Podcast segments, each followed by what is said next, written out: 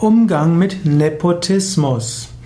Nepotismus ist die Begünstigung von anderen Familienmitgliedern.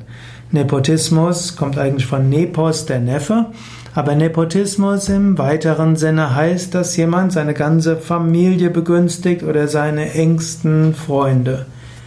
Nepotismus ist etwas, was eine Gesellschaft zersetzen kann. Nepotismus ist aber auch etwas, was eine Grundlage einer Gesellschaft sein kann. Das ist das Janusgesicht, die Doppelköpfigkeit des Nepotismus. Menschen sind liebevolle Menschen, die gerne mit anderen zusammen sind, die sie mögen. In diesem Sinne kann es hilfreich sein, mit Menschen sich zu umgeben, die einen mögen und die man mag. Menschen mögen auch gerne mit denen zusammenarbeiten, mit denen sie gut zurechtkommen und auf die, in die sie Vertrauen haben. Daher ist es durchaus nachvollziehbar, dass auch Menschen in Verantwortungspositionen gerne auch diejenigen mitnehmen, mit denen sie zu tun hatten. Andererseits, wenn eine Gesellschaft äh, die Posten vergibt nach Verwandtschaftsgrad und persönlicher Nähe zu den Menschen in Machtpositionen, dann ist das sehr frustrierend für andere.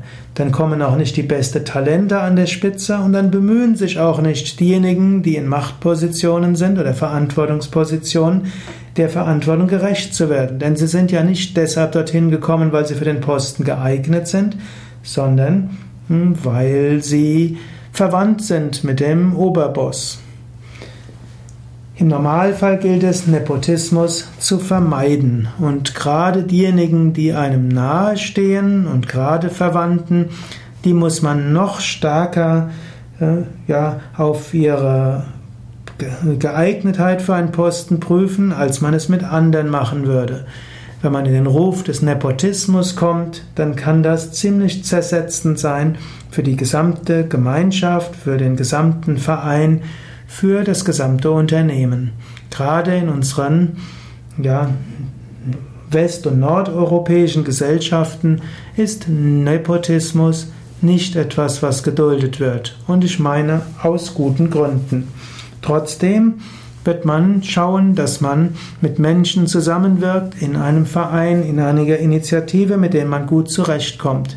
Aber ein Paar zu haben, mit denen man nicht zurechtkommt und insbesondere viele zu haben, die unterschiedlicher Meinung sind, das macht die Dynamik einer Initiative, eines Vereins, einer Gemeinschaft, eines Unternehmens, einer Institution aus.